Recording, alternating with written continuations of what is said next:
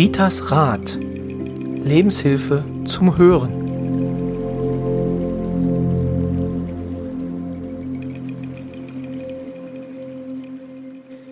Herzlich willkommen zu Ritas Rat, dem Podcast von und mit Rita Hagedorn. Hallo Rita. Hallo Roy. Tja, es ist November und November ist immer auch ein Monat ja, des Nachdenkens, des Abschieds, der Trauer und ähm, ich hatte es beim letzten Mal schon gesagt, Trauer ist wichtig, um auch dann die Freuden zu genießen. Rita, was bedeutet eigentlich für dich der November? Ja, ist ein Gedenkmonat und selbst wir haben ja in der Familie sehr viel Verstorbene und da geht man noch mal mehr äh, auf diese Erinnerung ein. Für mich bedeutet es aber auch durch, durch diese ehrenamtliche Hospizarbeit der Gedenkmonat. Ne? Und wir haben ja Totensonntag, wir haben Volkstrauertag. Das ist ja alles im November. Und ich merke auch hier seit Jahren, dass äh, Menschen die Verluste ne, zu beklagen haben, weil der Partner oder Kind oder so gegangen ist, dass der November immer schwerer ist. Also der November und nachher nochmal so der Februar. Ich sag mal, das sind so die grauen Monate, wo man auch versuchen sollte, sehr viel mit Licht zu arbeiten. Gut, jeder weiß jetzt, die Stromkosten sollen höher werden, aber man kann sich ja vielleicht draußen, fand ich heute so nett, also eine Solarlampe aufhängen äh, oder hinstellen und die kann man ja abends vielleicht noch mal reinnehmen. Ist ja vielleicht mal so ein kleiner Tipp, ne? Der kam mir heute. Ich habe eine wunderschöne Solarlampe. Draußen kann man nicht mehr sitzen, könnte man ja auch abends reinholen.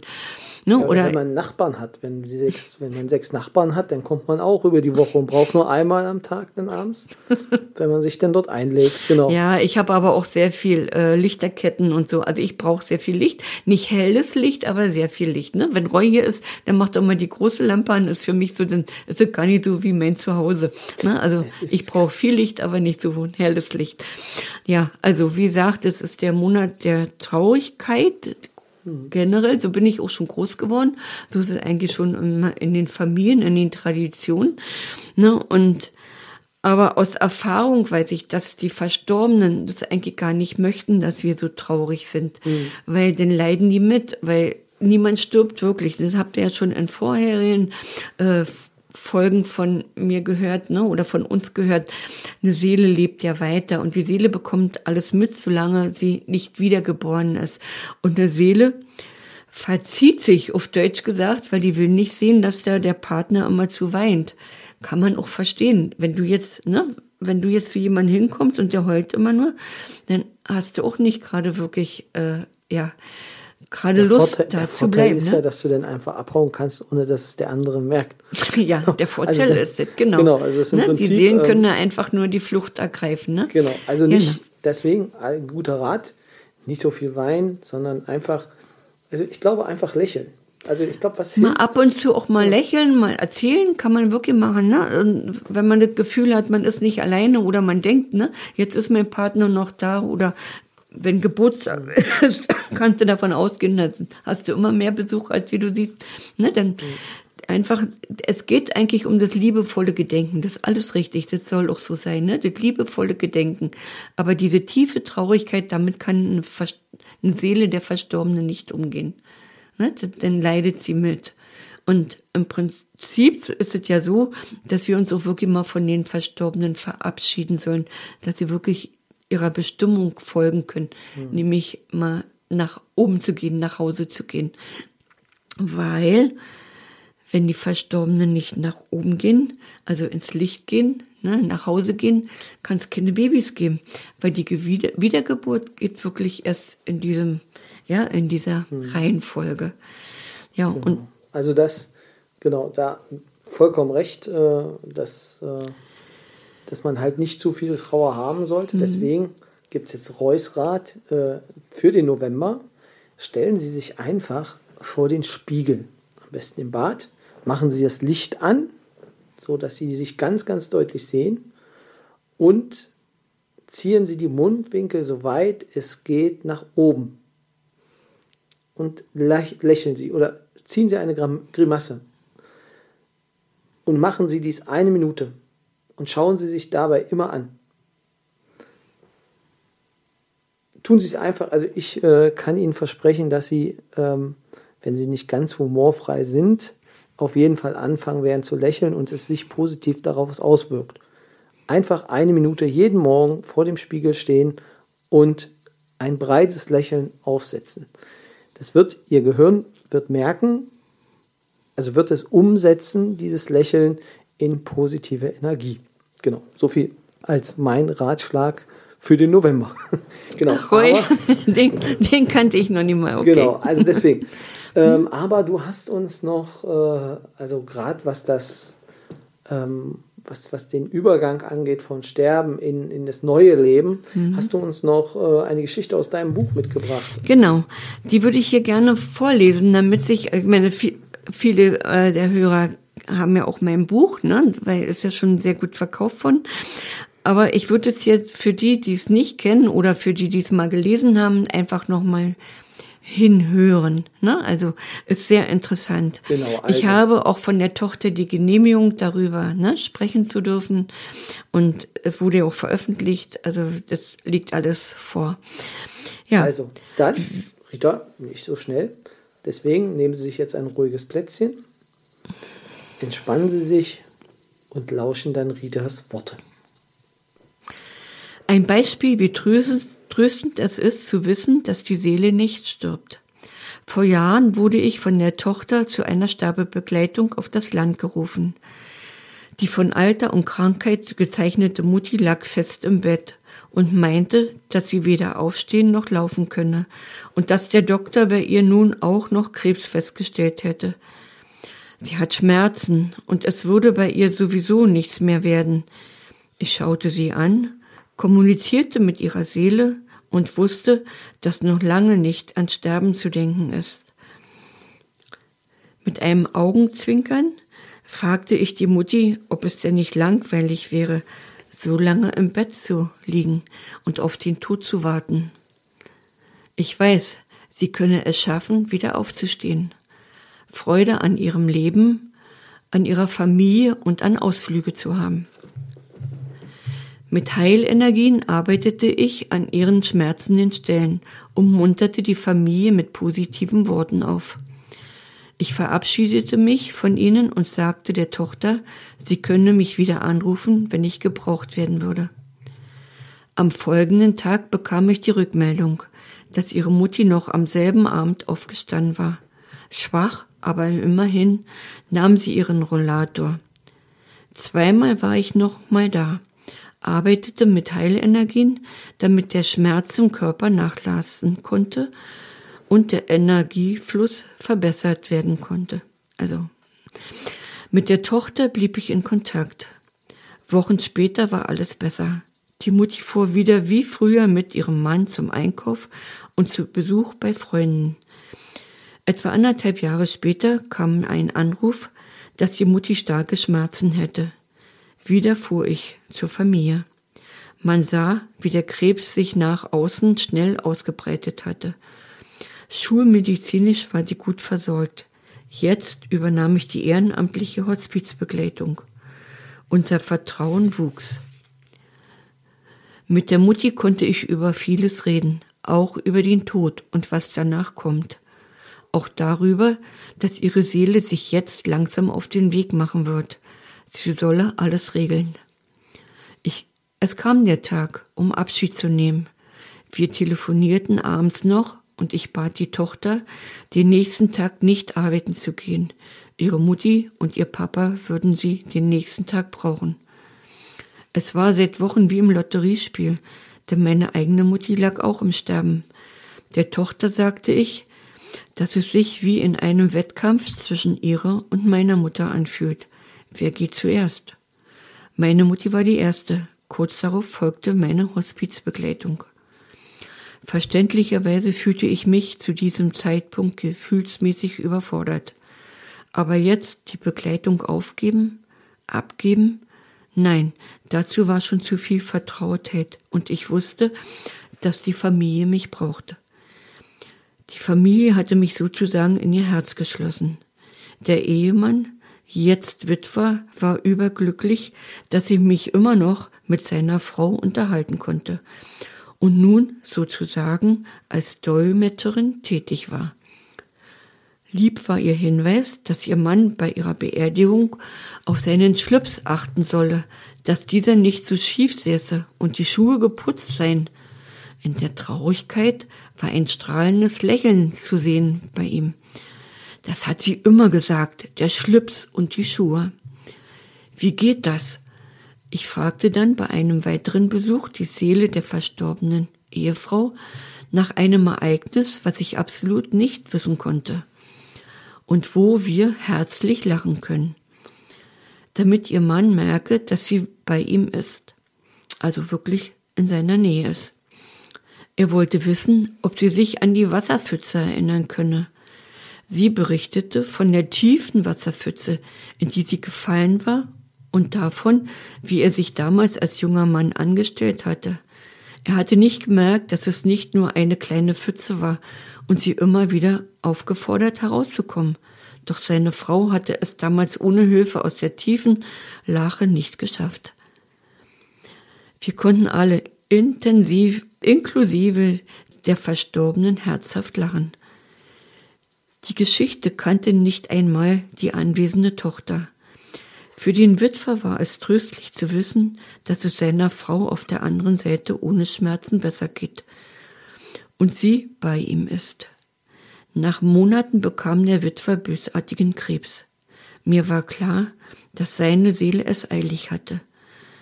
Auf der anderen Seite wartete ja schon die vorangegangene Ehefrau. Außer Frage, hier würde ich als Heilerin keinen Erfolg haben, auch nicht mit Aufschub. Aber als inzwischen in der Familie willkommene Person schon. Ohne lange zu überlegen, übernahm ich die ehrenamtliche Hospizbegleitung. Seiner Tochter riet ich, die, die geplante große Reise schnellstens zu unternehmen. So war es denn. Es war die letzte mit ihrem Papa, dem Opa und der Familie. Der Krebs breitete sich schnell aus. Vor dem Tod hatte der Witwer keine Angst mehr. Wusste er doch von mir, dass er seine Frau wiedersehen kann, da sie bereits auf ihn wartete. Tod ist nicht das Ende und auf seine Tochter konnte er sich verlassen. Sie versorgte die Tiere, für die er immer ein liebes Wort übrig gehabt hatte. Etwa vier Wochen nach der Beisetzungsfeier verabredete ich mich mit der Tochter, um uns von den Seelen ihrer Eltern im Haus zu verabschieden und um sie dem Licht zu übergeben. Es war eine gute Energie im Haus, so etwas wie Freude von den beiden Oldies, wie die Tochter sie immer liebevoll nannte.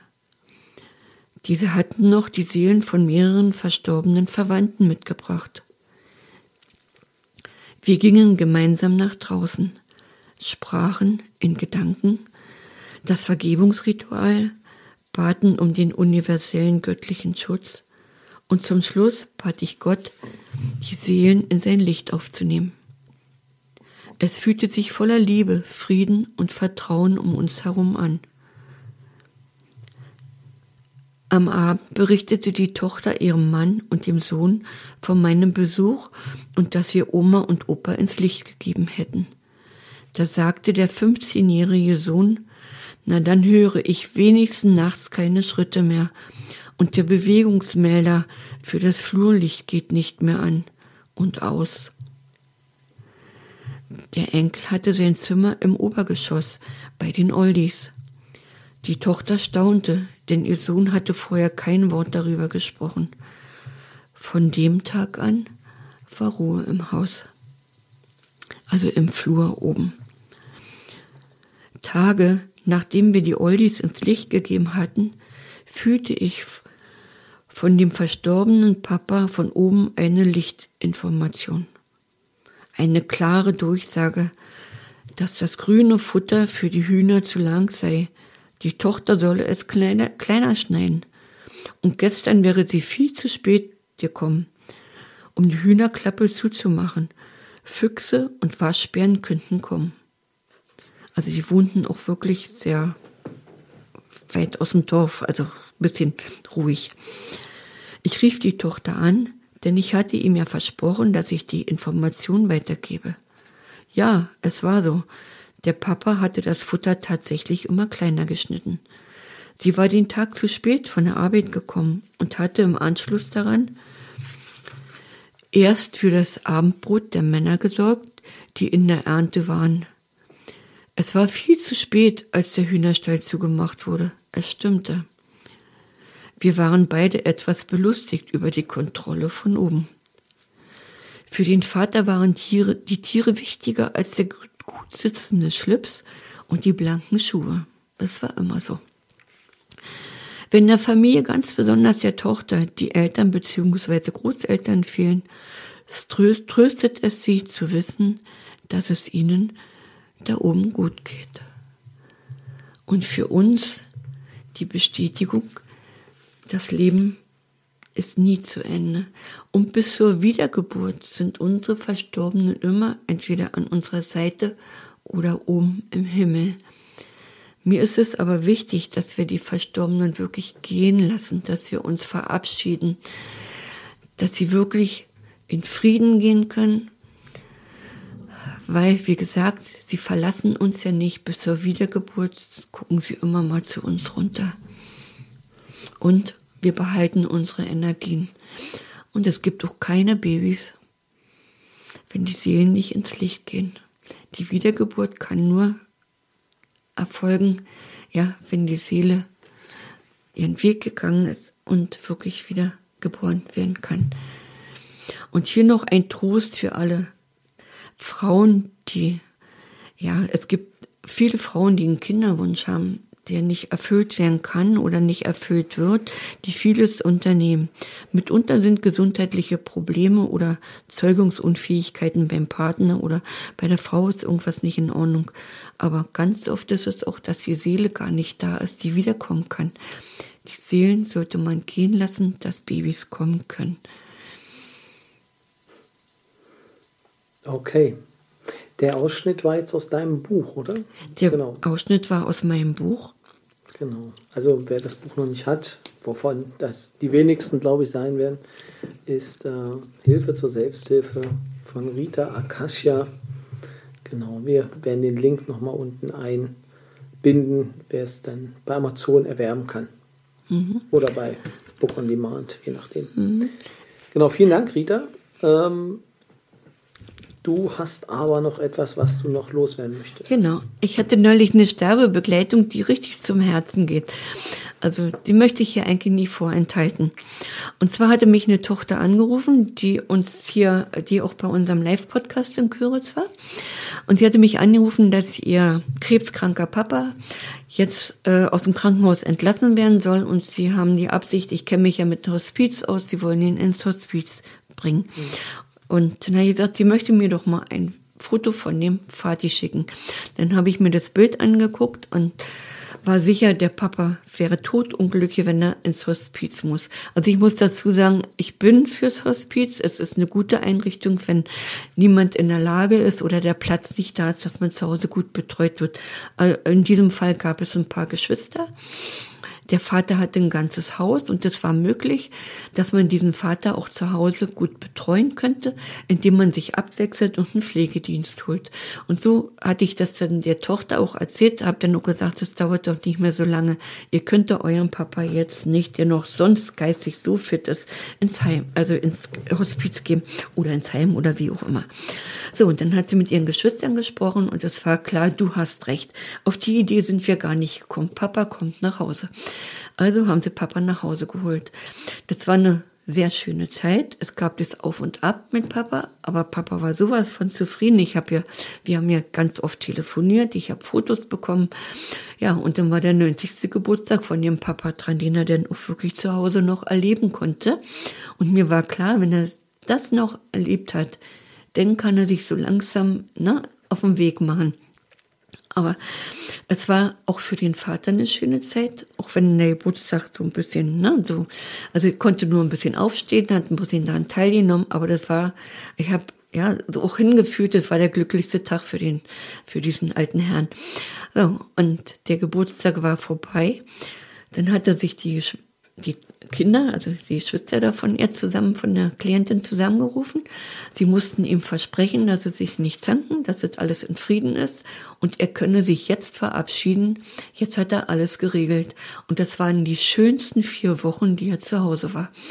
Und damit hat natürlich auch die Familie unheimlich hm. viel Liebe auch erfahren, Gegenliebe, Dankbarkeit erfahren. Die sind auch nochmal anders zusammengewachsen. Ne? Ja, und was soll ich sagen? Der Papa hat sich verabschiedet und konnte in Frieden wirklich sterben. Und das ist mal so, ja, das ist mal eine Sterbebegleitung, wo man auch sagt, da kann ihnen das Herz aufgehen. Ne? Das ist wirklich schön. Also so ist es, wenn alles geregelt war, alle negativen Energien hatten wir so, ne? Und da war wirklich noch so nur einfach nochmal dieses Versprechen, was er von den Kindern hören wollte, sie sollen sich vertragen und nicht streiten. Ja, das ist, und diese Geschichte wollte ich euch hier so zum Abschied noch bringen. Niemand entscheidet, niemand kann wirklich den Tag X bestimmen, außer die Seele, die da geht. Nur die Seele, die da geht. Ja, da hat niemanden anderen Einfluss drauf. Unser Tag, wenn wir geboren werden, steht eigentlich schon fest, wenn wir gehen. Genau. Also das heißt aber, bis dahin haben Sie es in der Hand, etwas Gutes daraus zu machen. Nutzen Sie jeden Tag, ähm, lieben Sie die Lebenden und äh, ja, nutzen Sie auch den November, auch wenn er so grau ist und äh, manchmal sehr dunkel erscheint.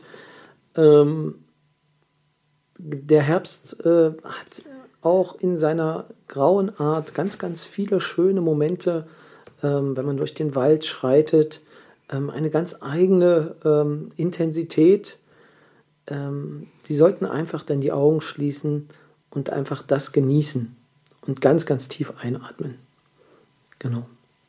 Also nicht alles ist schlecht im November. Und wenn es nur die Vorfreude auf den Glühwein nach dem Spaziergang ist. Genau. Rita, ich glaube, mit diesen Worten verabschieden wir uns für heute. Ja, und ich hoffe auch, wir haben ein bisschen Trost gegeben für den November. Wir haben ja noch eine Folge, die kommt. Und genau. dann, ja, ich denke mal, da werde ich noch mal so ein bisschen drauf eingehen und ein paar Tipps geben. Ja, dass wir dann auch gemeinsam gut durch den November kommen. Genau, bevor es dann zur tollen Adventszeit kommt, genau. mit vielen Weihnachtsmärkten, die dann hoffentlich in diesem Jahr ein wenig äh, ja, gefüllter sind als äh, im letzten Jahr und in den, ja, in den letzten beiden Jahren, kann man ja jetzt schon fast sagen.